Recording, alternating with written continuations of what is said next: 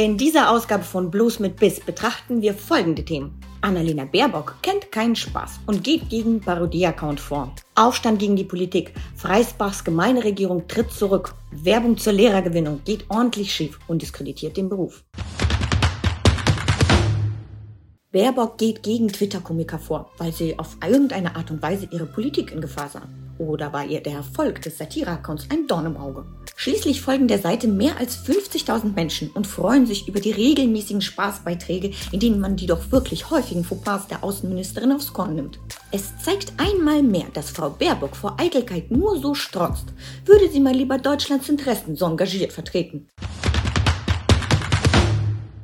Aufstand gegen die Politik in Land und Bund. Freisbach setzt nicht nur ein Zeichen, sondern ist Vorreiter.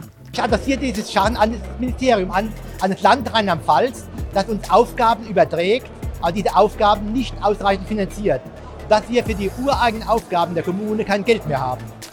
Zum ersten Mal tritt eine komplette Gemeinderegierung zurück. Warum? Weil sie keinen Bock auf den ganzen Behördenschwachsinn der Ampelregierung hat, die 90 Prozent der Einnahmen auf Kreis Germersheim und die Verbandsgemeinde Lingenfeld umverteilt, um dort die Unterbringung von Flüchtlingen und die kommunale Wärmeplanung zu finanzieren. Dabei fehlt dem Dorf enorm an Geld und sie können weder die marode Sporthalle renovieren, noch Möbel für den neuen Kita-Container einkaufen. Alles, was wir ändern wollen oder finanziell unterstützen wollen im Dorf, wird immer abgelehnt. Hieran werden die Prioritäten der Ampel kristallklar.